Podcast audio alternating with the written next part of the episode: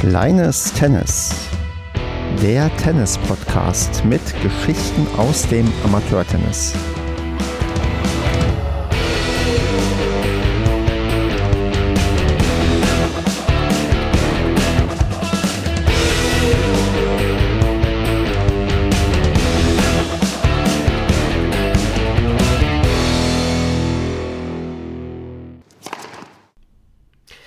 Kleines Tennis. Wir nehmen auf am 29. Nein, Quatsch, am 30.11.2022. Mein Name ist Stefan, das ist die Ausgabe 11 der dritten Staffel, wenn ich richtig mitgezählt habe. Und mit mir dabei ist heute die Julia, die ich ganz herzlich begrüße. Hallo Stefan. Ja, hallo Julia, wunderbar, dass du mit dabei bist. Ähm, es ist mir eine ganz besondere Folge heute und die Leute werden gleich erfahren, auch warum. Aber bevor wir das machen, spielen wir uns doch mal ganz entspannt ein. Ich spiele dir ein paar Bälle an und du spielst sie zurück. Und der erste mhm. Ball, den ich anspiele, ist dann natürlich die Frage, bei welchem Verein spielst du denn gerade? Beim SC Eching, Sportclub Eching. Und in welcher Altersklasse bist du da unterwegs? Und gerne darfst du auch das Alter verraten hier im Kleintennis. Davon nämlich auch eine Dame fragen, wie alt sie ist. Echt jetzt? Ähm, ja, ich halte das lieber geheim eigentlich. Aber Alles gut. So, Nein, das war ein Scherz. Ähm, ich spiele bei den Damen, äh, als auch, äh, ich habe beim STK Garching davor bei den Damen 30 gespielt, aber jetzt wieder in der äh, neutralen Klasse unterwegs, was das Alter anbelangt. Und welche Leistungsklasse hast du? 3,6 äh, oder 3,7. Ich weiß nicht, ob ich schon abgerutscht bin. Zur Aufnahme stimmt 3,6. Äh, was ist dein Lieblingsschlag?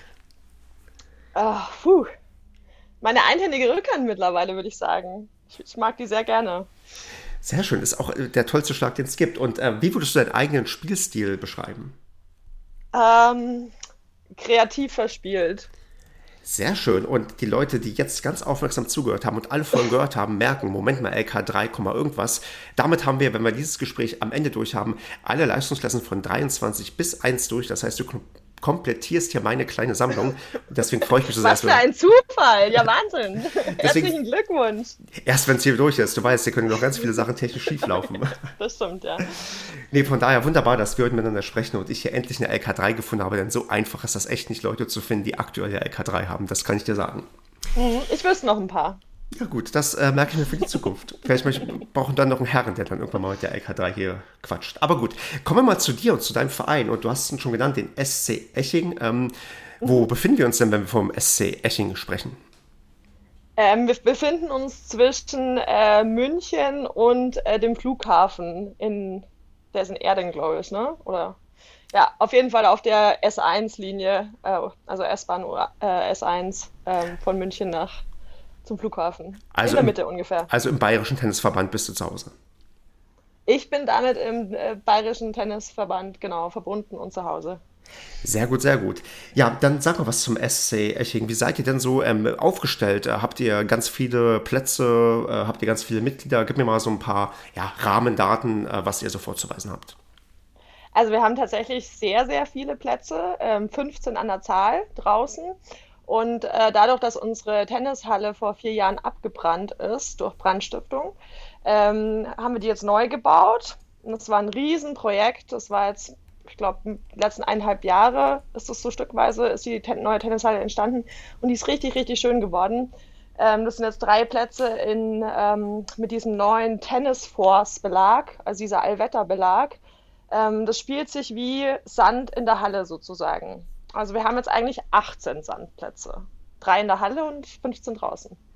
Hm, ich habe gelesen, eure Tennishalle, da ist nicht nur Tennis, dann kann man auch andere Sportarten da machen. Genau, also da ist auch eine Turnhalle mit dabei. Äh, da wird auch ganz viel geturnt, Yoga gemacht. Ähm, wir machen da auch unsere Ballschule mit den Jüngsten drin, ähm, die wir versuchen an den Ballsport Tennis heranzuführen. Und genau, da gibt es viele Möglichkeiten, was man machen kann. Ist auch richtig schön mit so hellem Holz gemacht und auch fürs Zuschauen ist das super, weil hinter allen drei Tennisplätzen ähm, steht sozusagen eine Bank für die Zuschauenden, die da gerne sich das anschauen hm. wollen, was da im Platz alles getrieben wird. Jetzt hast du mich gerade auch so ein bisschen neugierig gemacht. Brandstiftung, ist das ein Thema, was irgendwo auch überregional ähm, berichtet wurde, dass ich da eine Quelle habe und zeigen kann, äh, was da los war? Oder darf man darüber nicht erzählen? Hm, ich glaube schon, dass die Zeitungen darüber auch berichtet haben. Ähm, es war ja auch ein Versicherungsfall. Mhm. Ähm, man weiß leider nicht genau, was die Ursache war für den Brand. Also irgendjemand hat da gezündelt anscheinend. Ah, okay. Und dann ist dann, äh, wie waren die alte Tennishalle? War die auch, äh, also jetzt nicht, dass man quasi dankbar war, dass sie abgebrannt ist, weil wir wissen auch, dann heißt das, dass man über anscheinend auch lange Zeit nicht in der Halle spielen konnte. Aber war die ja. alte auch schon einigermaßen, äh, sagen wir mal, baufällig und in schlechtem Zustand oder hätte man eigentlich da noch eigentlich ganz gut spielen können? Ja, da hätte man auch locker spielen können. Also ich meine, wenn man sich die Tennishallen auch anschaut in München und Umgebung, das war eine ganz normale, ja, ältere Tennishalle. Also es war jetzt nicht so, dass die irgendwie baufällig ist oder mhm. sowas, sondern klar, schon, schon alt, aber halt auch mit einem gewissen Flair. Also das hat definitiv niemand äh, vom Tennisverein irgendwie absichtlich hm. gemacht. Ähm, wie, äh, wie viele Mitglieder habt ihr denn bei euch? Weißt du das ungefähr? Ich habe es nachgeschaut. Ähm, 256 Erwachsene und 73 äh, jugendliche Mitglieder haben wir. Das also klingt. So über 300. Das klingt für 15 Plätze ganz schön wenig. Äh, oder täuscht ja. mich das? Sehr, sehr, ähm, wir sind auch dringend, ähm, ja, müssen einfach was äh, tun, dass wir mehr Mitglieder bekommen. Das ist eigentlich so eine schöne Anlage, auch ähm, von der Lage her. Direkt beim Echinger See ums Eck, da sind Beachvolleyball, Beachvolleyballplätze, äh, da ist äh, ja ähm, eigentlich ein riesiges Freizeitareal außenrum mit Park und äh, Kletterpark und allem Möglichen eigentlich, was man als Familie so braucht. Ein schöner Biergarten, äh, wo leckeres Essen auch serviert wird im Sommer und so. Also es ist eigentlich ein, ein super Ort für alle Münchner auch oder Münchnerinnen, ähm, die, die raus wollen irgendwie und sich erholen wollen. Ähm, aber es wissen halt einfach die wenigsten. Also da muss noch mehr Marketing gemacht werden. Darüber reden wir wahrscheinlich sogar später noch, wenn ich mich richtig ähm, umgeschaut habe. Aber ähm, ist das also auch gerade die Hauptbaustelle, dass man einfach ja zu unbekannt ist und zu wenig Eigenwerbung und Eigenvermarktung gemacht hat? Oder ist es dann doch die starke Konkurrenz, die in der Gegend unterwegs ist? Ähm, nee, ich glaube, es ist wirklich, äh, dass, dass es eine Bekanntheitssache ist. Ähm, weil Konkurrenz, klar gibt es Konkurrenz, also es gibt halt viele Vereine auch um München herum, auch ähm, klar, das ist halt, aber es ist ja eigentlich von der S-Bahn her gut erreichbar, also es ist angebunden ans Stadtzentrum auch. Ähm, aber ja, eigentlich brauchst du halt auch ein Auto, ähm, um, um vielleicht da gut hinzukommen, weil mit der S-Bahn musst du ja dann auch wieder schauen, dass du von der S-Bahn-Haltestelle zum Tennisplatz kommst und sowas. Das sind so ein paar Mobilitätsthemen, die, glaube ich, äh, Barrieren darstellen, warum äh, viele Leute halt nicht aus der Stadt jetzt irgendwie ähm, im Münchner Umland irgendwo Mitglied sind bei Sportvereinen. Ähm, aber ja, also ich glaube, die wenigsten wissen einfach, wie schön es da draußen ist. Neugierig gefragt, wie kommst du hin mit der S-Bahn oder mit dem Auto? Ähm, ich habe kein Auto. Ähm, schon seit mittlerweile, glaube ich, vier oder fünf Jahren bin ich autofrei, ähm, weil ich es auch einfach nicht brauche. Ich wohne halt in der Stadt. Ähm, ich habe lustigerweise gleich in Gehweite hier auch einen Tennisverein, äh, TSV Milbertshofen. Ähm, da ist aber die Warteliste zu lang, da komme ich nicht rein. Ähm, das ist halt das Problem, weil viele Tennisvereine in, in der Stadt sind total überflutet und ähm, haben zu viele Mitglieder und zu wenige Plätze und draußen auf dem Umland ist es halt genau andersrum. Ähm, Genau, aber ich komme mit der, äh, um die Frage zu beantworten, ich fahre mit der S-Bahn. Und dann habe ich mir, das sollte ich vielleicht nicht sagen, weil es mir sonst geklaut wird, aber ich habe ein Radl deponiert an der äh, S-Bahn-Haltestelle, damit ich dann von der S-Bahn zum äh, Tennisplatz komme. Und manchmal werde ich auch abgeholt von meinen äh, Kolleginnen oder äh, Mannschaftskameradinnen. Das ist aber, ich finde es sehr vorbildlich, mit der S-Bahn zu fahren. Ich probiere auch möglichst auch immer mit dem Fahrrad zum Verein bei mir zu fahren. Das ist auch so eine Viertelstunde. Und äh, da, klar, wenn es dann irgendwie regnet und so, fällt es dann doch mal schwerer, sich aufs Fahrrad zu schwingen. Aber auch ich versuche, ja. das möglichst mit dem Auto zu reduzieren, denn äh, so ökologisches Gewissen und so weiter, da holst du mich voll ab. Das ist äh, der richtige Ansatz. Ähm, Yay, sehr gut. Aber das bedeutet auch, wenn man bei euch äh, spielt, man wird wahrscheinlich immer einfach einen Platz finden und abends durchspielen können und äh, so im Sommer. Oder äh, gibt es da auch mal Situation, dass man länger warten muss und auf, der, auf die Gastronomie zurückgreifen muss, um Zeit totzuschlagen. Ähm, die Gastro freut sich auf jeden Fall auch, wenn man da ähm, einen Kaffee trinkt äh, oder ein Weißbier oder keine Ahnung, irgendwas Alkoholfreies. Ähm, aber eigentlich ist es so, dass an bestimmten Wochentagen ist es schon so, dass wirklich alle 15 Plätze belegt sind, aber das ist wirklich ganz, ganz selten der Fall. Ähm, also man kommt, bekommt eigentlich immer einen Platz. Gibt ja auch noch bei uns die klassischen Stecktafeln im mhm. Sommer. Ähm, das heißt, man geht dann wirklich, ist dann vor Ort und sucht sich dann den Platz aus. Ähm, von dem her, ja, also Platzprobleme gibt es eigentlich so gut wie keine beim SC Eching. Da haben wir noch die Gastronomie hier auf dem Zettel. Was habt ihr da im Angebot? Ähm, das ist die Bibis Gaststätte, was wir da haben. Die sind auch schon seit ein paar Jahren dort vor Ort ähm, und äh, weiß nicht genau, welche Landsleute es sind. Es sind auf jeden Fall vom Balkan welche, glaube ich. Slowakisch ähm, habe ich zumindest gefunden, dass es ah, slowakische und bayerische, bayerische Küche genau, wird gesagt. Es, es ist so, genau, gemischte Küche. Ähm, viel bayerisch. Äh, sehr, sehr, für meinen Geschmack ein bisschen zu fleischlastig. Ähm, ich versuche immer wieder meine vegetarische Inspiration damit reinzubringen und wir haben zumindest ein vegetarisches Gericht immer auf der Karte, ähm, aber es könnte durchaus mehr werden in Zukunft. Also da bin ich dran. sehr gut, sehr gut. Ja, was gibt es noch zum Verein zu sagen? Gibt es irgendwelche Sachen, die wir noch nicht geklärt haben oder haben wir jetzt eigentlich ein gutes Bild davon, wie es bei euch aussieht? Ähm, ja, also es ist wie viele Tennisvereine, die eher so äh, im ländlichen Bereich sind. Also es ist ja jetzt noch nicht Land, aber ähm, es fühlt sich nicht nach Stadt an da draußen. Ähm, ist es halt äh, sehr viele Bäume. Es ist einfach so ein bisschen einge eingebettet in die Natur. Es ist auch ein Skatepark ums Eck und ähm, ja, ist eigentlich, also ich, ich persönlich, ich mag Tennisplätze so gerne als Erholungsorte, auch wenn ich irgendwie Stress habe in der Arbeit oder so, dann fahre ich da raus und dann verlangsamt sich mein Herzschlag gefühlt so um zehn Schläge mindestens. Ähm, und es ist echt äh, richtig, richtig schön, auf eine Sportanlage zu gehen. Also für mich zumindest dann werde ich mir diese Sportanlage auf jeden Fall merken. Das Ding ist, ich habe jetzt in der Münchner Umgebung schon so viele Anlagen, die ich eigentlich besuchen müsste, weil ich schon das Gäste ich, ja. hatte, aber äh, die hast du mir trotzdem sehr schmackhaft gemacht und ich habe gesehen, ihr habt ja sogar äh, Flutlicht auf drei Plätzen. Dann kann ich vielleicht, wenn ich alle äh, Vereine abgegrast habe, nachts noch bei euch vorbeischauen und äh, da noch eine Night Session einlegen. Ich bin mir nicht sicher, ob das Flutlicht noch aktiv ist, um ah, okay. ehrlich zu sein. Ähm, aber man braucht es auch nicht wirklich. Also wenn es dann dunkel wird, dann geht man in die Gaststätte und dann verlagert man das Ganze vom Tennisplatz in, in, in, die, in die Gespräche und äh, hat da auch eine gute Zeit. Also da brauchen wir gar kein Flutlicht. Sehr schön, dann haben wir einen Plan. Ich würde sagen, wir gehen in den Karrieremodus über und ja, mhm. da gibt es natürlich die obligatorische Anfangsfrage, wie und wann bist du denn zum Tennis gekommen?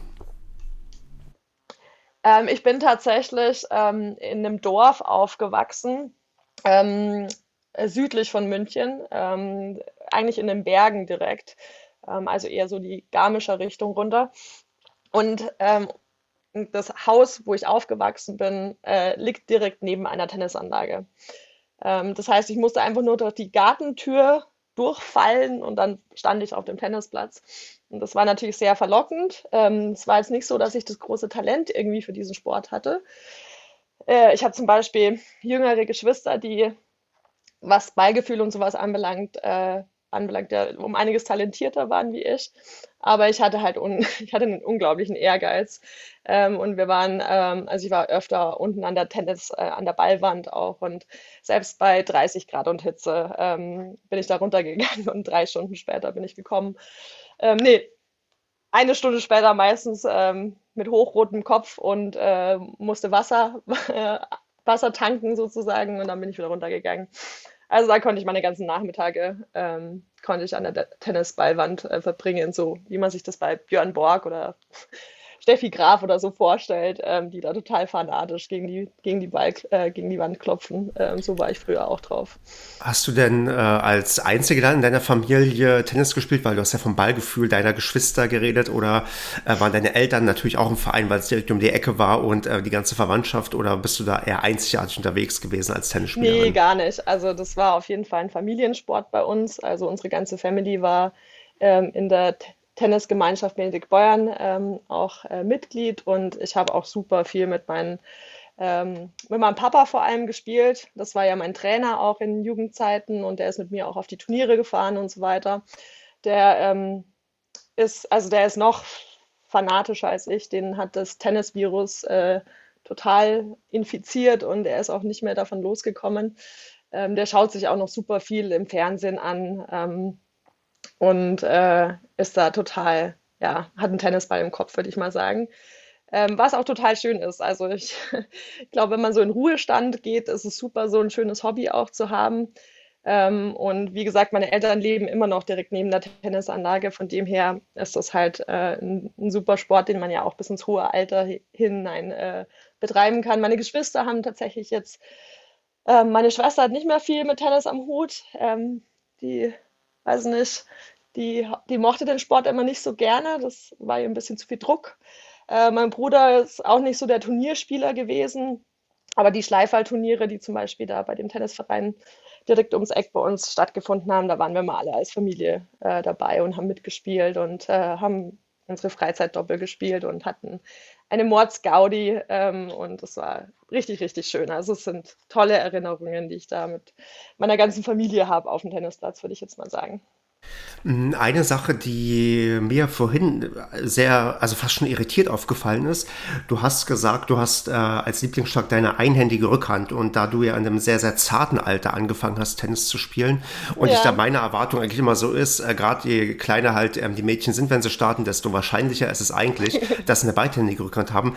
Äh, war das, das schon richtig, ja. ja genau, ich, ich, wollte aber, ich wollte von Anfang an eine einhändige spielen. Mein, mein Trainer damals hat gesagt, du hast nicht genug Kraft dafür. Und äh, beim Turniertennis ähm, hat es auch absolut viel Sinn gemacht, dass ich beidhändig gespielt habe. Da gab es auch keine einzige äh, Spielerin, die einhändig gespielt hat. Ähm, aber ich habe mir das wirklich so in den Kopf gesetzt gehabt eigentlich. Und ich fand es so schade, dass, ähm, also ich habe, als, als, als ich angefangen habe, habe ich wirklich einhändig und beidhändig im Wechsel gespielt. Und mein Trainer hat mir dann gesagt, so du musst dich entscheiden, du musst äh, entweder einhändig oder beidhändig spielen. Und ich habe mich dann überzeugen lassen, genauso wie ich mich überzeugen habe lassen, dass ich lieber Business studiere als Psychologie. Aber ähm, ja, mittlerweile habe ich meinen eigenen Kopf und jetzt spiele ich einhändige Rückhand und äh, bin mehr in die Psychologie-Richtung unterwegs und äh, das ist auch gut so. Wie, wie, äh, oder wann war denn der Zeitpunkt, wo der endgültige Umstieg kam? Ist ja noch gar nicht so lange her oder ist das dann doch dann in einem, ja, sagen wir mal, Teenager- oder jungen Erwachsenenalter passiert? Nee, das, ähm, ich, ich bin recht, also ich habe war kein pubertäres äh, Wesen. Ähm, und deswegen habe ich erst sehr spät äh, angefangen, mein, meine eigenen äh, Träume und äh, Visionen zu leben.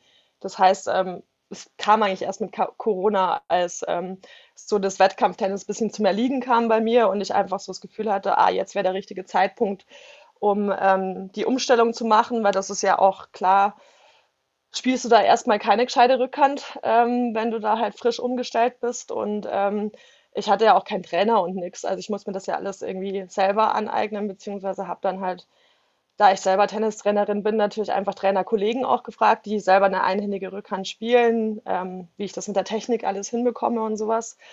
Ähm, aber das war schon, war schon echt ein Stück Arbeit. Also vor allem auch die Überwindung halt dann spiele viel Slice mittlerweile, weil halt einfach der, die Topspin-Rückhand, das ist äh, schwierig. Aber wenn ich sie mal spiele, das ist wie, wie beim Golf, wenn man einen richtig schönen Schlag setzt und den genau in der Mitte trifft, im Sweet Spot, ist ein geiles Gefühl. Also von dem her ist es auf jeden Fall mein Lieblingsschlag und ich lasse mir den auch nicht mehr ausreden, ähm, weil viele dann auch schon wieder gesagt haben, ja, stell doch wieder zurück, ähm, deine, deine beidhändige Rückhand war doch viel sicherer und nee, also ist für mich gar keine Option mehr.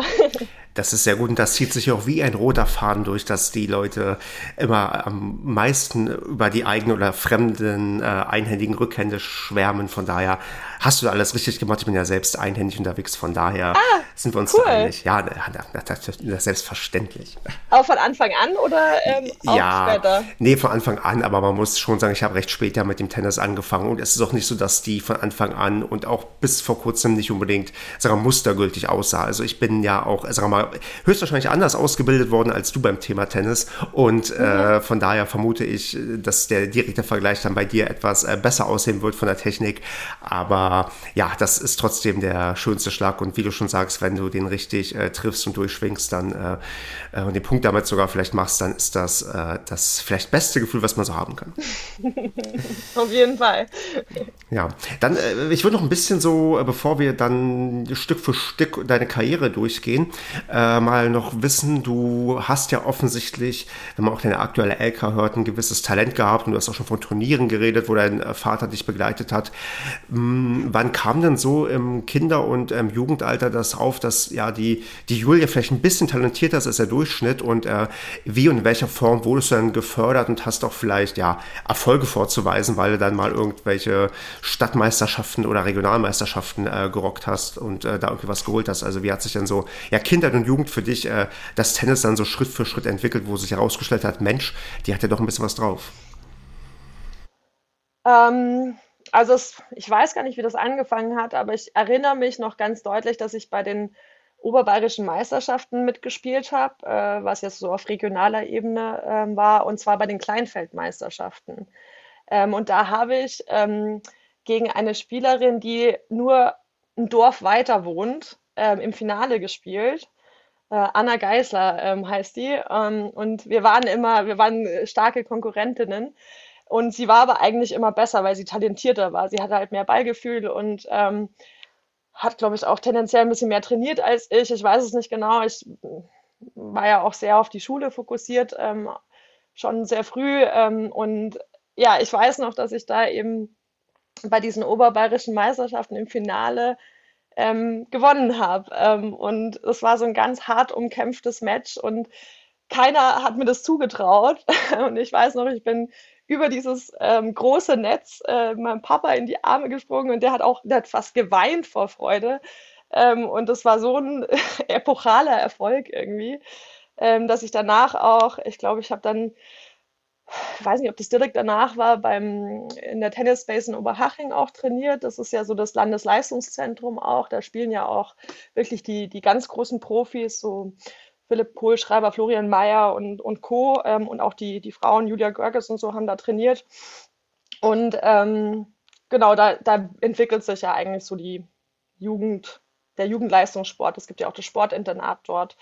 Ähm, und genau, da hat mich mein Papa dann auch, glaube ich, mindestens einmal die Woche auch hingefahren. Äh, habe ich da mit, mit und es war so die bayerische Spitze, die sozusagen da trainiert hat. Ähm, viele natürlich auch aus dem Raum München und Umgebung. Dann habe ich auch in der Regionalliga gespielt, beim MSC München damals. Ähm, war ich dann wirklich auch im, im, Kernteam sozusagen, also in der Stammmannschaft. Und ähm, genau, da hat sich das dann so entwickelt, ähm, dass ich dann auch bei oberbayerischen Meisterschaften auf jeden Fall immer ähm, bei den ersten mitgespielt habe, die auch öftere Male auch gewonnen habe und bayerische Meisterschaften natürlich immer an meinem Geburtstag gespielt habe. In Nürnberg waren die immer mhm. im Winter.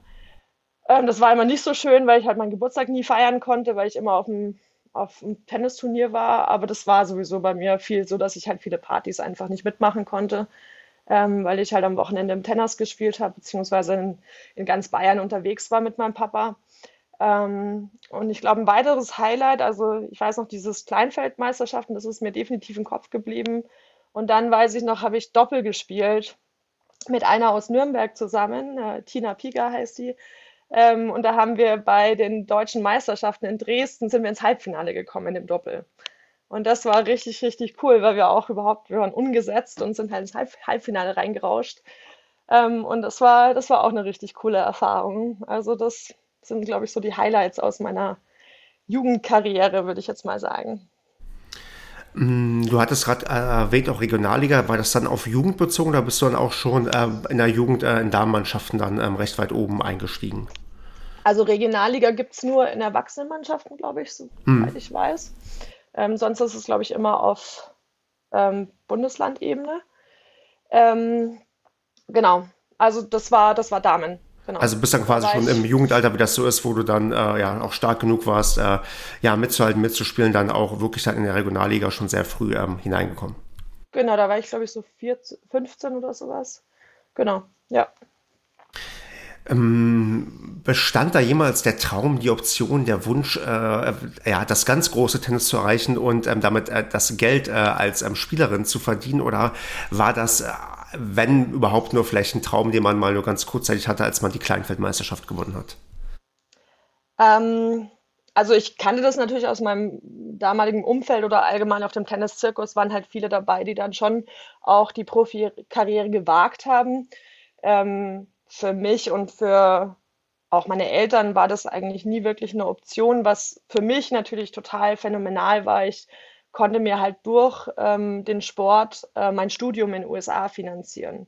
Das war dann wirklich, also klar war ich im Amateurbereich unterwegs, aber das ist halt so die Grenze zum Profibereich ist da recht fließend im Tennis, finde ich. Weil sobald du dann Preisgeldturniere und sowas spielst, das musst du ja dann auch alles angeben, wenn du dich für dein USA-Studium ähm, anmeldest, weil da musst du beweisen, dass du Amateur bist und dass du nie mit dem Sport Geld verdient hast, weil sonst darfst du, ähm, darfst du nicht dort mitspielen. Ähm, und das war dann für mich schon eigentlich das Ziel dann im Endeffekt, dass ich aber erst kurz vorher eigentlich rauskristallisiert hat, dass ähm, äh, darauf, da, da, sozusagen die Reise hingeht, ähm, dass ich mir eben durch den Sport, durch den Leistungssport eben wirklich ein komplettes Studium mit allen Lebenshaltungskosten und allem, was dazugehört, ähm, finanzieren konnte, weil ich hatte dann wirklich ein Vollstipendium über vier Jahre hinweg. Ähm, also erstmal bin ich für ein Jahr rübergegangen. Ich glaube, meine Mama hat auch gehofft, dass ich nach dem einen Jahr wiederkomme. Leider hat es mir so gut gefallen drüben in den USA und ich bin da total aufgeblüht, würde ich wirklich sagen. Und äh, dementsprechend bin ich nach einem Jahr war keine Chance, dass ich da zurück nach Deutschland komme, weil ich einfach gemerkt habe, dass ich mich da drüben viel besser entwickeln kann, ähm, viel freier entwickeln kann, ähm, weil es ist halt einfach das Land der unbegrenzten Möglichkeiten und klar hat die amerikanische Kultur auch ihre Schattenseiten, wie die deutsche Kultur. Ähm, aber ich, also ich habe es geliebt. Ähm, ich bin da total aufgegangen. Wir haben mhm. jeden Tag trainiert. Wir hatten einen Konditrainer. Ähm, also es war wirklich auch professionelle Betreuung, die wir da hatten. Und das ist auch das Sprungbrett, was viele dann nutzen, um dann doch noch die Profikarriere zu starten, ähm, sobald man dann den College-Abschluss sozusagen in der Hand hat. Aber das war für mich auch nie ein Thema eigentlich, weil ich meinen Körper gar nicht so opfern wollte. Mhm. Ähm, wo warst du in den USA dann? In, welcher, in welchem Staat, in welcher Stadt? Ähm, direkt in der Nähe von New York City tatsächlich. Ähm, war natürlich genial am Wochenende. Wenn wir mal Tennis frei hatten, ähm, bin ich auch häufig ähm, in die New Yorker Nachtszene eingetaucht. Das war richtig schön. Ähm, genau, also es war in New Jersey, im Staat New Jersey, aber eher so im Norden, ganz nah an, an New York dran sozusagen.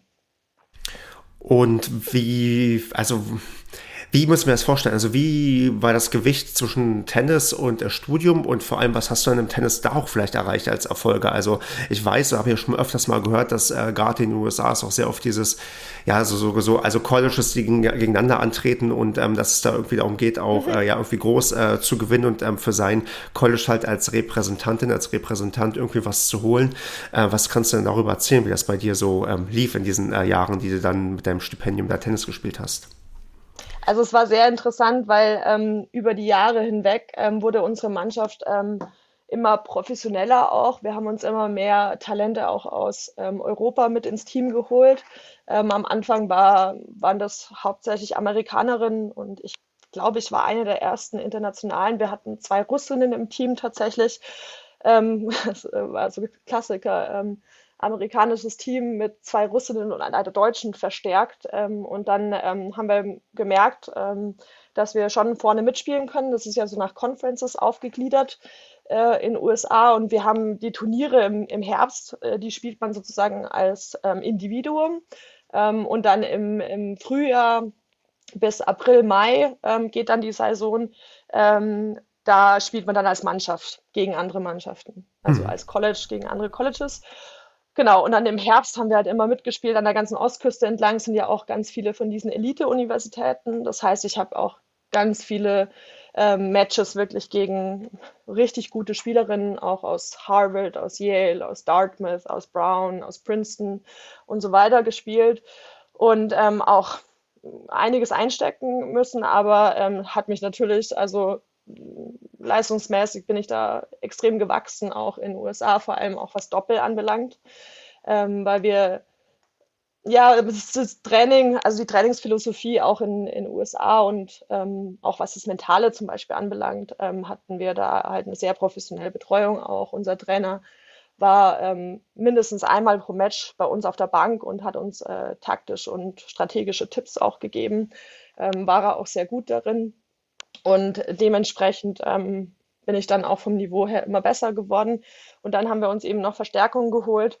Das heißt, dass wir es dann wirklich geschafft haben, im Jahr darauf waren wir dann schon im Halbfinale in, dieser, in diesen Ligaspielen sozusagen. Und ähm, das Jahr, das dritte Jahr, wo ich war, also Junior Year sozusagen, waren wir im Finale tatsächlich von diesen Conf Conference Championships. Da haben wir ganz, ganz, ganz knapp verloren. Also es war wirklich ähm, tragisch. Das war, glaube ich, auch eines der besten Matches, was ich gespielt habe. Ähm, und ähm, ich erinnere mich noch, es äh, gab ja damals schon Nee, es gab damals noch den dritten Satz sogar. Hm. Ähm, das hatte man dann erst umgestellt, dass man dann auf ähm, Champions Tiebreak statt dritter Satz gegangen ist. Und da hatte ich im dritten Satz ähm, Krämpfe, also Krämpfe in den Oberschenkeln und konnte eigentlich gar nicht mehr aufschlagen und musste aber unbedingt mein Aufschlagspiel gewinnen, um es ähm, in den Tiebreak im dritten Satz zu schaffen. Und ähm, irgendwie, ich weiß gar nicht, das war körpermäßig, war ich komplett am Ende, aber mein Kopf war so stark, dass ich dann dieses Match gewonnen habe. Und ähm, das war so der Ausgleich. Und dann war das letzte Match, sind wir dann, ähm, meine äh, gute Freundin, die Volleyball gespielt hat, hat mich getragen auf ihren Schultern, weil ich nicht mehr laufen konnte, weil ich so Krämpfe hatte, hat mich zu dem Chord von meiner Mitspiel, also mhm. also von meiner Mannschaftskollegin, und die hat dann leider im dritten Satz äh, voll gebombt und hat halt das verloren. Und das war das entscheidende Spiel, warum wir dann Zweiter geworden sind und uns nicht den Titel geholt haben. Ähm, aber das war, also es war eine Hammer-Mannschaftsleistung trotzdem, weil das äh, eigentlich, ja, haben wir gegen die äh, Mannschaft äh, davor in den Spielen, also nicht bei den Meisterschaften, ähm, keine guten Karten gehabt und da haben wir echt, äh, sind wir alle über uns hinausgewachsen. Und im Jahr darauf haben wir die dann wirklich im Finale auch geschlagen. Und da haben wir uns dann das erste Mal auch den Titel geholt. Und das war dann auch der Start von einer Serie, wo äh, Fairleigh Dickinson University dann auch die Conference wirklich, ich glaube, vier Jahre in Folge gewonnen hat. Also ab dem Zeitpunkt äh, waren wir unschlagbar, würde ich mal sagen. ähm, und das war echt schön, weil ähm, wir halt als Mannschaft da auch so hingewachsen sind ähm, zu diesen ja, Titelverteidiger-Position auch. Und ähm, es war richtig schön, ähm, Teil dieser äh, ja, Reise zu sein, auch, auch mit dieser Mannschaft, die natürlich auch fluktuiert hat, weil ähm, natürlich dann Spieler auch immer, Spielerinnen äh, ihren Abschluss gemacht haben und dann halt zurück in ihr Heimatland gegangen sind. Und ähm, ja, aber der harte Kern, ähm, das war schon echt, das war schon echt cool. Also von dem Junior Year zum Senior Year, das, das war eine richtig spannende Reise. Das äh, klingt ähm, genauso. Äh, ist dann auch für dich in den USA das, äh, ja, das äh, Team-Event oder das, äh, ja, der Sport als ähm, Teamsport das attraktivere gewesen als ähm, mhm. das Turnierding? Oder gab es auch Turniere, die du, von denen du genauso leidenschaftlich jetzt erzählen könntest, wie die gelaufen nee. sind für dich? Also klar, ich habe halt auf dem, auf dem Gelände gespielt, wo die US Open wirklich stattfinden, also auch im, im Stadium von Flushing Meadows in diesem Arthur Ashe Stadium. Ähm, ich glaube, ich habe da nicht gespielt, aber definitiv Mannschaftskameradinnen und wir haben da auch so eine Sightseeing-Tour gemacht, wo wir auch wirklich den Platz äh, ja, besuchen durften. Ähm, natürlich mit leeren Zuschauerrängen, aber trotzdem, das war, war schon auch ein sehr, sehr, sehr cooles Gefühl. Ähm, aber das haben wir ja auch als Mannschaft gemacht und das, das, das war immer das, was es eigentlich gezählt hat. Also es war wirklich das Team da drüben, das war halt wie eine Ersatzfamilie, dadurch, dass ähm, man da ja auch alleine ist und ähm, sich dann halt mit diesen Leuten so viel Zeit auch verbringt, weil wenn man wenn manchmal acht Stunden sind wir irgendwo hingefahren, haben halt ein äh, Spiel gespielt und sind dann wieder acht Stunden zurückgefahren und sind mitten in der Nacht irgendwann auf dem Unigelände angekommen und das, das verbündet einen einfach so unglaublich, auch wenn man gemeinsam dann natürlich ähm, am Wochenende mal unterwegs ist oder auch ähm, die feiern einfach, ähm, die man da gemeinsam halt hat und auch Halloween und solche Sachen, das, mhm. das ist unglaublich vom Gefühl her. Also das kommt so ein Teamgefühl auf, das kann man sich gar nicht vorstellen in der, also in der also, jetzigen Zeit. Genau, ich, ich wollte da ein bisschen einhaken. Also, ich, wenn ich jetzt frage, vermisst du das, wirst du wahrscheinlich ja sagen. Meine Frage ja. ist aber äh, dann so in die Richtung, sind ähm, Medienspiele, die sind natürlich kein adäquater Ersatz, aber äh, ist das so ein bisschen, ähm, also Ersatzdroge für dich genug in, äh, in Deutschland oder musste man bei den Medienspielen noch ein bisschen mehr machen, dass du sagst, dass es auch so ein, ja, so ein Team-Ding irgendwie ist oder wie ist da so dein Blick? Also kann man das überhaupt, äh, also nee, man kann es natürlich nicht hier genauso machen, aber äh, gibt es Konstellationen, wo man genauso eng mit dem Team vielleicht äh, zusammen ist, wenn es um die ja, Zeit dann in Deutschland geht, wenn man Medienspiele bzw. Punktspiele hat? Also es gab schon Momente, wo das auch in Deutschland so hochgeflammt ist, wo das ähm, gefühlstechnisch schon vergleichbar vielleicht war, ähm, wo ich zum Beispiel mit dem STK Garching, wo wir die deutschen Meisterschaften äh, bestreiten durften. Da sind wir auch mit einem Teambus gemeinsam äh, nach Düsseldorf gefahren, ähm, in diesen sehr elitären Rochus Club, ähm, wo ja auch der Davis Cup zum Beispiel ähm, stattgefunden hat. Und ähm, auch da haben wir, wir haben uns gemeinsam eingespielt, wir haben gemeinsam im Hotel übernachtet, wir haben ähm, so viele Sachen gemeinsam gemacht und äh, ja, auch emotional einfach erlebt, ähm, mitgefiebert bei den anderen und ähm, da ist das schon, also da war das schon sehr ähnlich ähm, zu USA. Aber allgemein in den Medienspielen ist es natürlich schwierig, das zu also rekonstruieren oder refabrizieren. Fabrizieren, gutes deutsches Wort. Großartig. Großartiges Wort.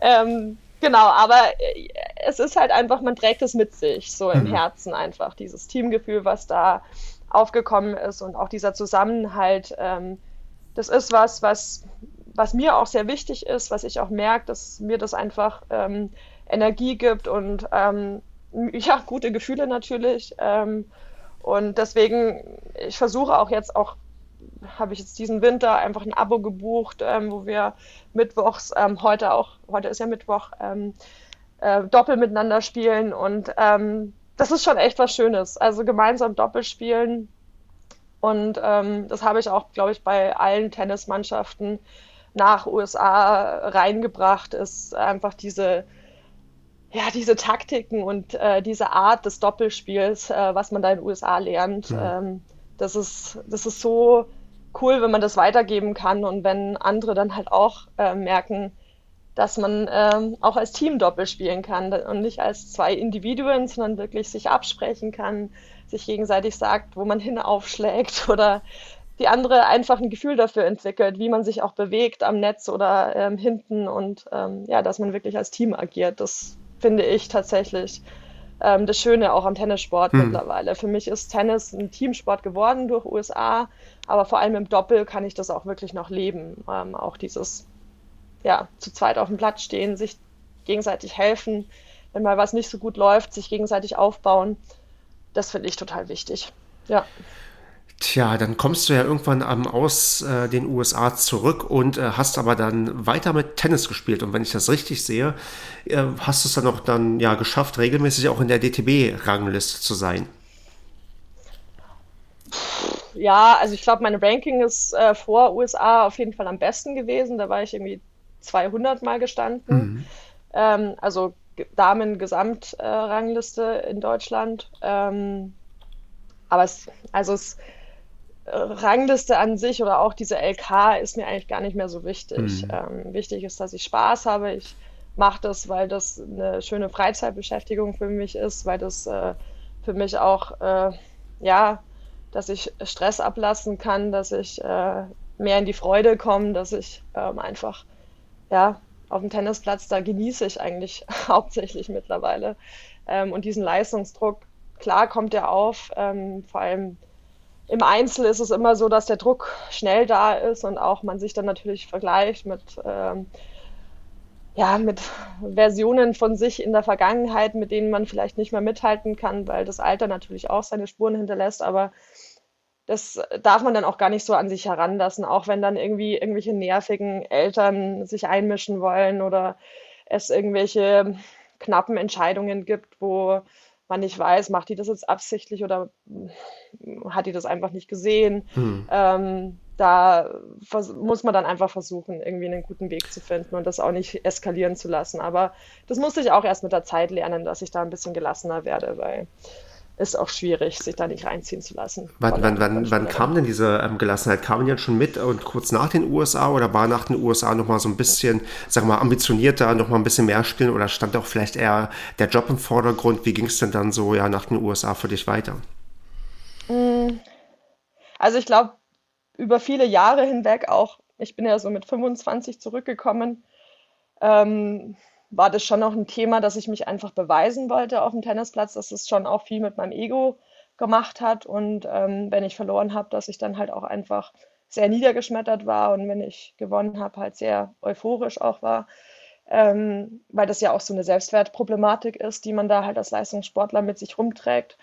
Ähm, aber jetzt, ich glaube, so im letzten Jahr wirklich habe ich so ein bisschen mehr Grundgelassenheit entwickelt und auch, ja, vielleicht so auch diese altersbedingte, äh, weiß ich nicht, ähm, ja, Gelassenheit würde ich jetzt wirklich mal sagen.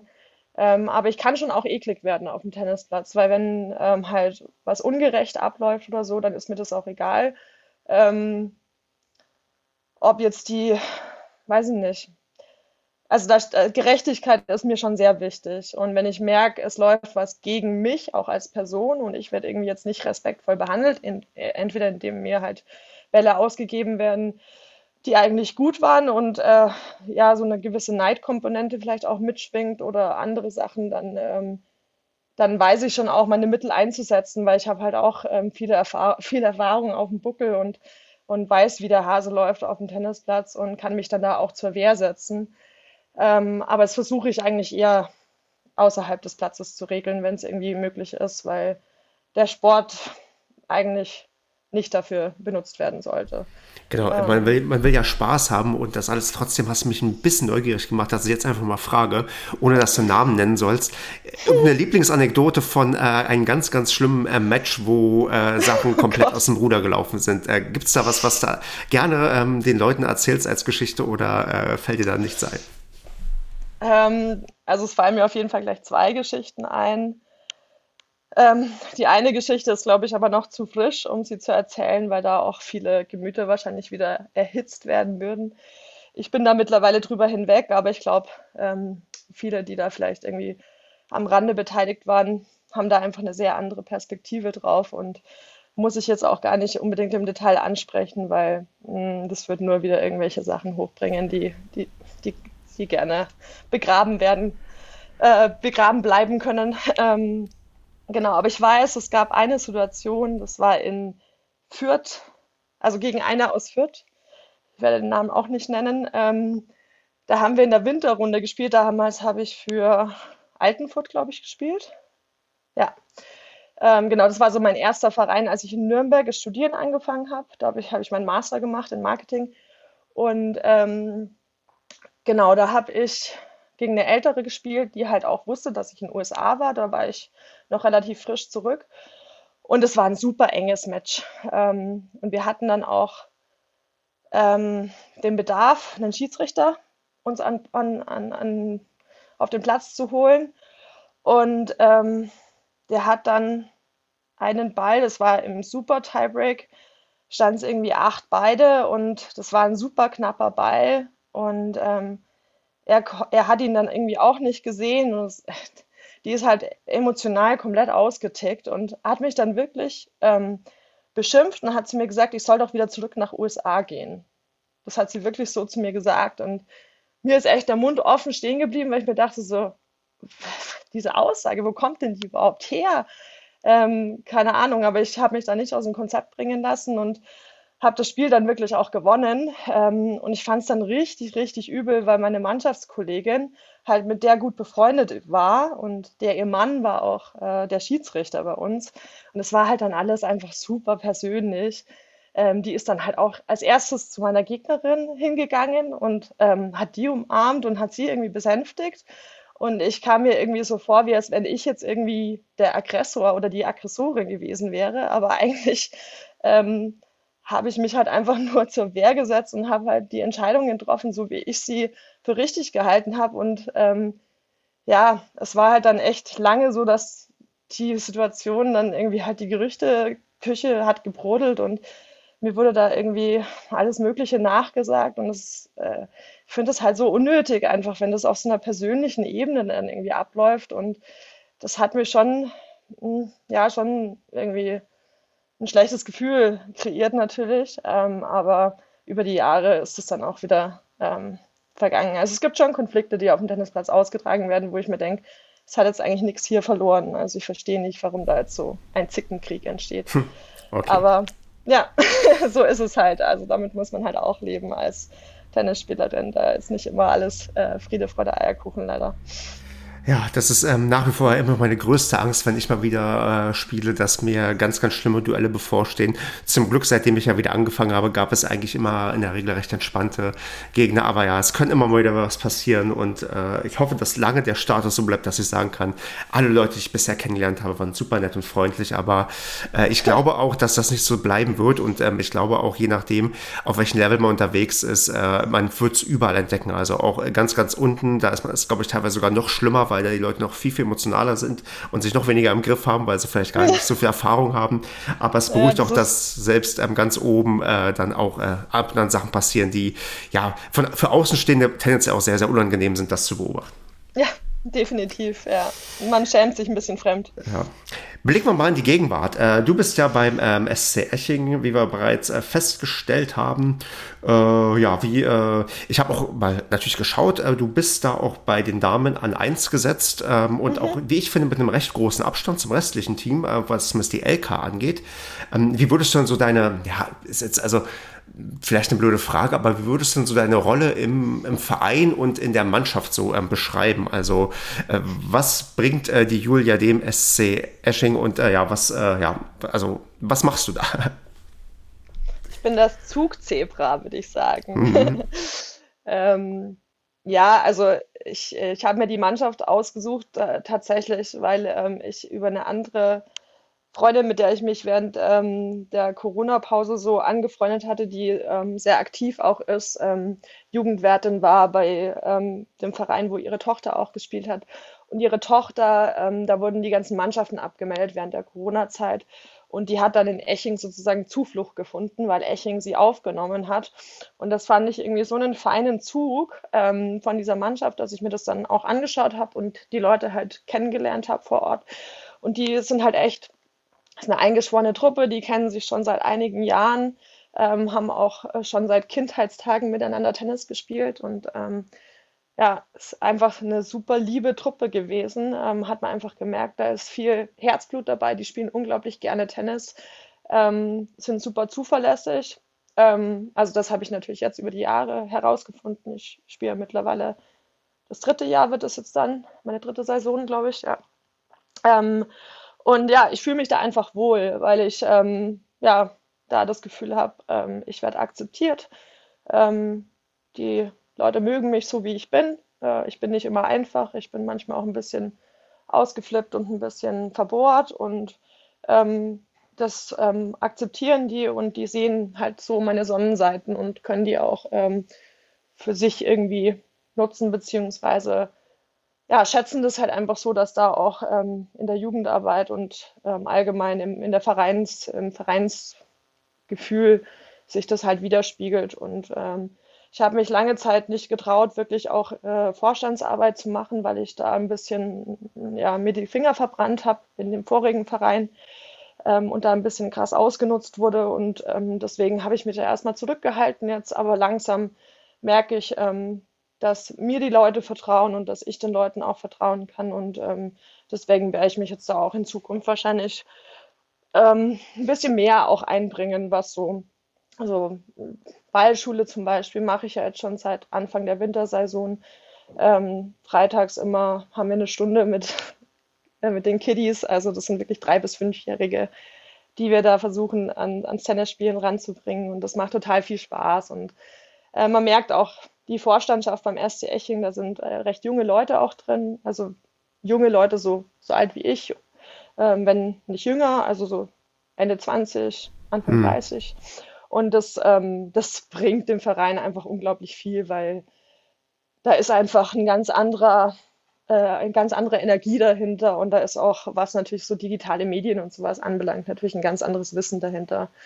Und ähm, genau, es macht Spaß. Also es sind, sind tolle Leute, die sich da engagieren und auch die Damenmannschaft äh, hilft auch immer gerne aus, wenn irgendwie Not an, an der Frau ist und ähm, es wird gemeinsam ein Tennisplatz äh, renoviert und aufgeräumt und Laub zur Seite gerecht und äh, der Arbeitsdienst wird gerne gemacht. Ähm, das ist so, das sind so Sachen, die, die mir auch äh, irgendwie wichtig sind, dass, äh, ja, dass man da einfach sich als Gemeinschaft auch sieht und ähm, jeder das als seinen, seinen Beitrag auch leistet. Und ähm, das ist was ganz was Schönes, auch in der heutigen Zeit vor allem.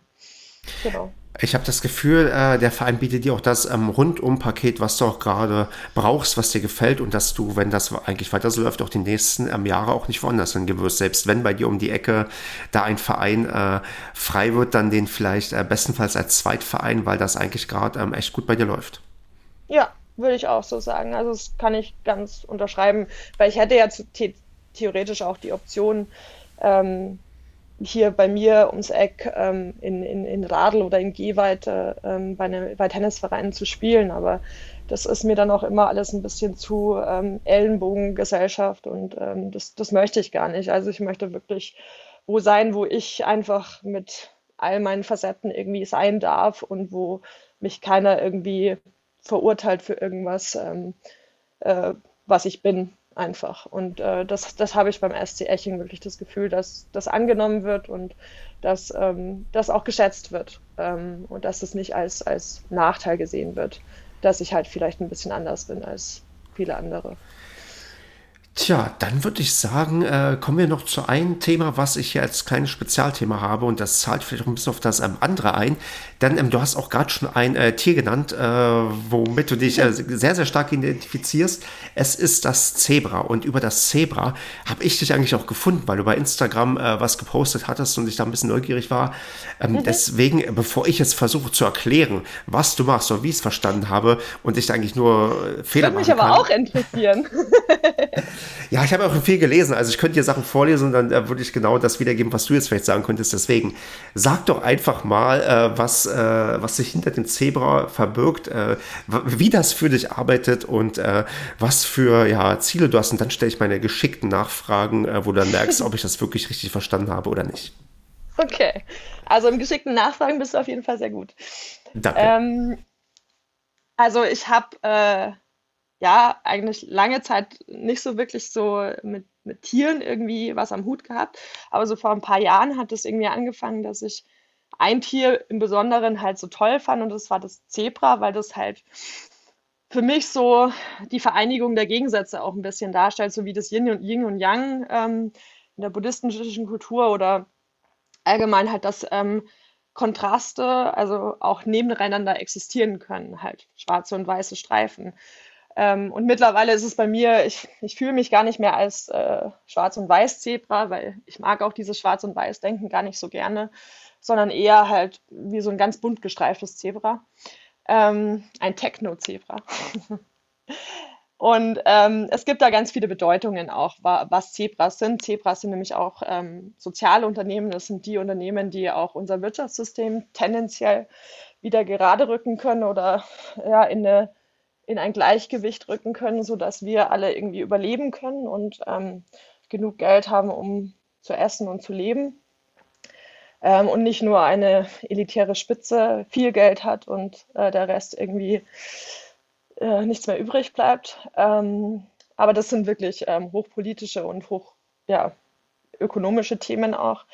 Ähm, aber was ich wirklich vorhabe mit meiner Marke Zebra Stark, die ich so ins Leben gerufen habe die letzten Jahre. Ich habe eine Resilienztrainer-Ausbildung gemacht äh, bei Stark auch ohne Muckis, ähm, wo ich eben meinen Fokus auch viel auf, ja, wie eigne ich mir so innere Stärke und mentale Resilienz an, ähm, um ja, den Herausforderungen des Lebens trotzen zu können. Und ich hatte ja auch schon meine Phasen, wo es mir halt echt nicht gut ging, wo ich ähm, stark depressiv war und ähm, habe halt aus diesen schwarzen Löchern einfach auch wieder rausgefunden. Und das sind halt so die Sachen, die ähm, ich jetzt auch in meinen Trainings irgendwie vermitteln möchte, damit man gar nicht erst an den Punkt kommt, dass man eben in so ein schwarzes Loch fällt, sondern eben äh, die, die Werkzeuge an der Hand hat, um auch die Frühwarnzeichen zu erkennen und dagegen zu steuern. Und ich finde, Sport ist ein ganz wichtiges Vehikel, um ähm, äh, mental stark zu sein und auch stressresistent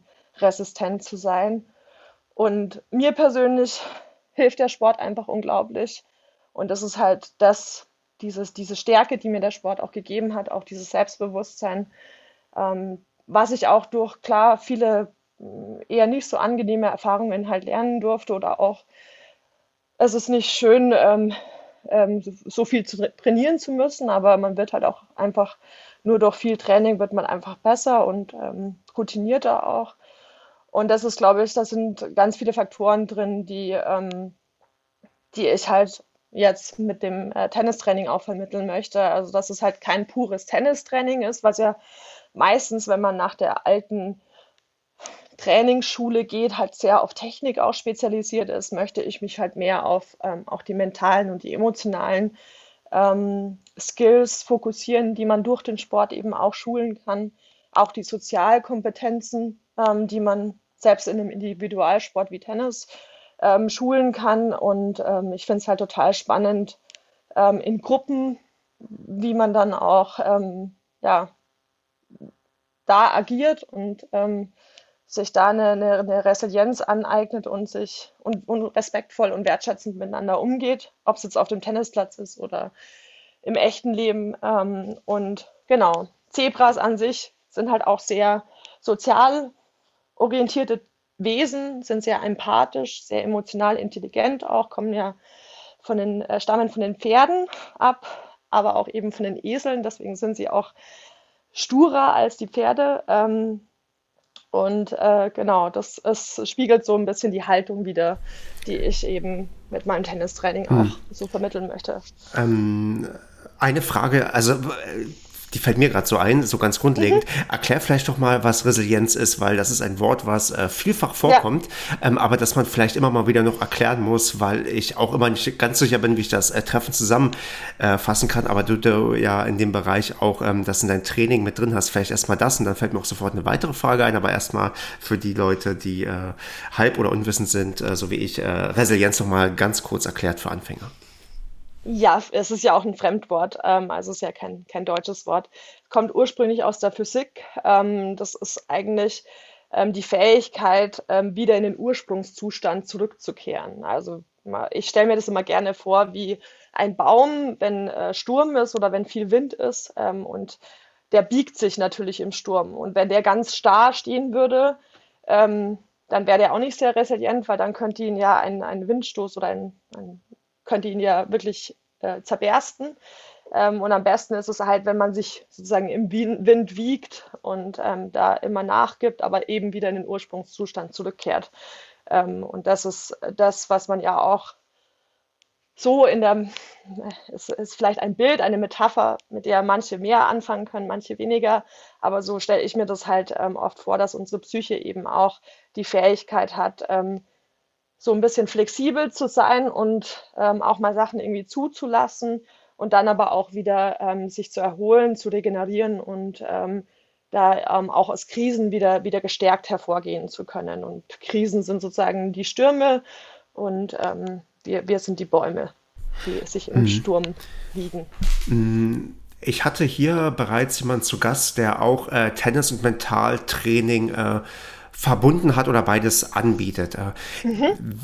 Wo oder welche Grenze ziehst du? Also äh, machst du eigentlich das Gleiche? Ist es bei dir noch ein Stückchen anders? Ähm, da interessiert mich, äh, wie, wie, wie trennscharf das überhaupt zu betrachten ist, weil das ja doch ein anderes Wort ist, wie du es ja auch gerade schon erklärt hast und das auch vielleicht nicht ganz ausschließlich das Mentale ist.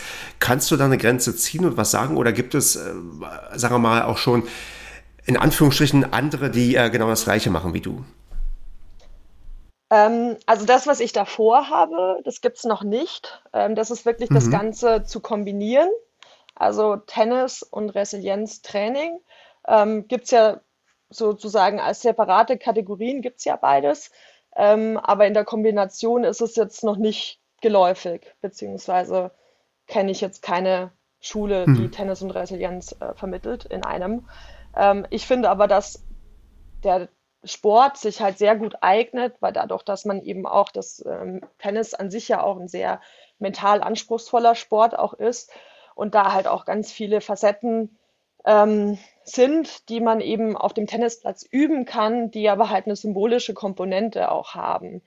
Ähm, was es genau ist, das wird man herausfinden, wenn man äh, das Training bei mir bucht. Da will ich auch gar nicht so viel verraten, weil ich da gerade auch selber ein bisschen in der Konzeptentwicklungsphase bin, aber da schon auch ähm, Ideen habe, ähm, weil ich ja in beiden Bereichen gut bewandert bin. Ähm, genau, aber das ist so, ich will die zwei Bereiche eigentlich vermischen miteinander und ähm, das als, als eins anbieten. Also du lernst mhm. gleichzeitig äh, wie du äh, den Tennisball äh, übers Netz befördern kannst, als auch mental stärker und stressresistenter zu sein. Ähm, und das finde ich vor allem für Kinder und Jugendliche ist das halt besonders wichtig, weil es werden einige große Herausforderungen ähm, in Zukunft ähm, auf uns zukommen. Stichwort Klimawandel, mhm. wie wir das alle gemeinsam schaffen. Und da brauchen wir einfach die Kreativität auch vor allem von der jungen Generation. Und ähm, die würde ich gerne mit dem Sport versuchen zu fördern. Okay, und dann ist auch äh, Tennis ein Stück weit auch ein ja, äh, Werkzeug, um die Resilienz dann für den allgemeinen Bereich hinzubekommen, dass die Leute, also weil Mentaltrainer beim Thema Tennis sind dann eher für das Mentale im Tennis direkt zuständig, aber der genau. Ansatz ist quasi ganzheitlicher, dass wir mit dem Tennistraining, mit dem Sport, also dass die Leute nicht nur einfach gut und mental stabil auf dem Platz sind, sondern diese mentale Stabilität und die Kreativität und was man alles noch so braucht, auch für das alltägliche Leben verwenden kann. Genau, genau Verstehe. richtig zusammengefasst. Sehr Perfekt. gut, sehr gut. Ja, und ähm, das große Ziel habe ich auch gesehen, ist, äh, man darf sich das schon im Kalender eintragen, die erste äh, Tennis- und Resilienzmesse 2030. ja, genau. Ja, das, das ist das große Ziel. Das ist, äh, ich finde das schön, weil man sollte sich ja eigentlich auch immer große Ziele setzen, denn äh, dann hat man auch äh, Grund, sich anzustrengen und äh, ja, kann auch da schön irgendwie drauf hinarbeiten. Ähm, wie, äh, wie realistisch ist das denn? Also meinst du wirklich, dass ähm, das ein Thema wird, was sich auch wirklich dann in die äh, Breite tragen lässt, dass das auch ähm, ja zu einer Messe führen kann oder äh, wird sich das äh, tendenziell recht stark in der Nische bewegen? Hast du da so ein, so, so ein Gefühl für oder wie, was geben dir andere Leute so wieder, wenn du ihnen davon erzählst, sind die davon überzeugt, kritisch. Äh, klar, ein Großteil wird immer kritisch sein, wenn man was Neues versucht, aber du hast ja vielleicht doch irgendwie eine Art ja, Gefühl, ob das, äh, also wie das bisher so, so, so ankommt. Also tatsächlich hatte ich am, am Montag äh, einen Call auch, weil wir jetzt ähm, eine, eine, Community auch haben hier in München ähm, und Umgebung ähm, aus Resilienztrainerinnen, was sich aus dieser ähm, Ausbildungscommunity raus entwickelt hat. Ähm, und da ist schon auch ähm, bei der einen oder anderen Person Interesse da, ähm, das mit dem Sport zu verknüpfen, beziehungsweise gibt es mittlerweile auch schon einen Ausbildungszweig, der sich äh, Spiel- und Bewegungstrainer nennt, hm. ähm, im Resilienzbereich. Und äh, das stimmt mich eigentlich schon hoffnungsfroh, ähm, dass äh, da eine Richtung eingeschlagen wird, zumindest von der Seite von den ResilienztrainerInnen. Ähm, wie es dann bei den TennistrainerInnen aussieht, weiß ich natürlich nicht genau, inwiefern die sich Richtung äh, Resilienz entwickeln und, und das auch als, als Schwerpunkt sozusagen ihrer Trainingsphilosophie auf dem Platz irgendwie ähm, setzen wollen. Ähm, aber da glaube ich schon, äh, dass sich da ähm, dass da zumindest die, die, die Grundbedingungen da sind, weil man, glaube ich, einfach merkt, auch in der heutigen Zeit, auch vor allem bedingt durch die Pandemie, dass das Thema mentale Gesundheit einfach immer wichtiger wird und dass das einfach in alle Bereiche auch reinfließen wird und wieso nicht auch in den Tennisbereich. Ähm, ich glaube, dass ähm, das auch klar auf viele Ballsportarten oder allgemein auf Sportarten im, im, im Generellen äh, übertragbar ist ähm, aber ich würde es mir schon wünschen, dass ähm, wir auch vielleicht als Tennissportler da auch mit gutem Beispiel vorangehen können und auch unsere TrainerInnen-Community da äh, vielleicht ja als erstes ähm, entdeckt, dass das eigentlich ein total spannender Entwicklungsbereich auch ist. Und ähm, ja, würde mich auf jeden Fall freuen, wenn, wenn sich da viele dieser Bewegungen auch anschließen und äh, ja, wenn man Fragen dazu hat oder da vielleicht auch Interesse hat, kann man sich einfach gerne auch an mich wenden. Ja klar. Also wo, sag mal, vielleicht, äh, wo findet man das? Ich werde die Sachen auch entsprechend in den Shownotes verlinken, aber wenn jemand das Smartphone gerade in der Hand hat und mal eben googeln möchte, äh, wo findet man da weitere Informationen, auch was ähm, dich und dein Angebot angeht? Also ich habe ja eine, eine Webseite ähm, erstellt, die ist auch am 1.11.2022 äh, live gegangen. Ähm, das nennt sich www.zebrastark.com. Ähm, und genau da sind eigentlich ähm, alle wichtigen ähm, Infos, auch meine Kontaktinformationen, auch ein Kontaktformular, wo man mir, mit mir ähm, in, in, Verbindung treten kann. Und ähm, es gibt, wie gesagt, schon, den hast du, glaube ich, auch entdeckt, äh, diesen dritten Blog-Eintrag ähm, über das Thema, dass es eben im Jahr 2030 dazu eine Messe geben soll. den gibt es auch schon. Also da kann man sich zumindest die Überschrift anschauen. Sehr gut. Meine Fragen zum Thema äh, Zebra-Resilienz bin ich losgeworden. Trotzdem äh, kannst du dazu oder noch zu irgendeiner anderen Sache gerne was sagen, was du schon immer mal in einem Tennis-Podcast loswerden wollen würdest? ich habe das Gefühl, ich habe so viel geredet jetzt gerade schon. Ähm, ich weiß nicht, ob die Leute nicht schon komplett überfordert sind von mir. Ähm, aber ja, ich, ich würde mich einfach unglaublich freuen, äh, wenn sich da noch äh, viele ja, finden, die, die da vielleicht ähnlich unterwegs sind oder schon mal ähnliche Gedanken hatten in der Vergangenheit oder ähm, auch aus eigener Erfahrung da einfach merken, dass da ein Bedürfnis da ist. Und ähm, ja, wer mich besuchen kommen mag, ist auch immer herzlich willkommen, ähm, können gerne in, in Eching im Winter wie im Sommer Tennis spielen und, äh, und gemeinsam äh, danach ein Getränk trinken, egal was es ist. Ähm, also würde mich auf jeden Fall freuen, wenn äh, da einfach viele mit mir in, in Kontakt treten zu dem Thema. Super, Julia. Ich äh, danke dir ganz, ganz herzlich für deine Zeit, die du dir genommen hast. Das war ein wirklich äh, unterhaltsames, spannendes Gespräch und ein, sag mal, würdiger Abschluss für die, äh, für die Leistungsklassen, die ich jetzt, sagen wir mal, vollständig habe, bis auf die neu eingeführten 24 und 25. Aber ach, die gibt es jetzt auch. Ja, okay. es gibt es wohl, es gibt seit äh, zwei Jahren neue Leistungsklassen, und zwar 24 und 25. Aber okay. als ich hier angefangen hatte, meinte ich ja, ich will mich ja von der 23 bis zur 1 hocharbeiten und äh, das habe ich jetzt hiermit offiziell geschafft und bin da super, super glücklich drüber. Heißt natürlich nicht, dass ich jetzt aufhöre, Podcasts aufzunehmen. Im Gegenteil, ich möchte einfach weitermachen, weil solche Gespräche, wie genau, solche Gespräche, wie ich es mit dir und schon mit ganz vielen anderen geführt habe, sind einfach immer wieder bereichernd und äh, bringen mir auch ganz viel und hoffentlich auch den Leuten, die sich das anhören.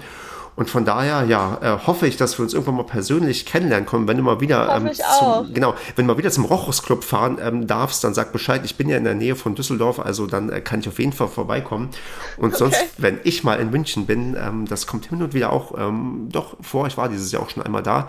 Dann schaffen wir es vielleicht auch mal uns zu treffen. Und sonst würde ich sagen, ja, äh, die Leute sollen gerne Feedback für diese Folge äh, mir zukommen lassen und äh, dir natürlich auch. Und ja, ich wünsche allen Hörerinnen und Hörern eine gute Zeit, Julia, dir auch und würde sagen, bis bald. Super, hat mich sehr, sehr gefreut, Stefan. Es war wirklich äh, eine sehr schöne Folge, die wir da gemeinsam aufgenommen haben. War's, mach's gut. Ciao.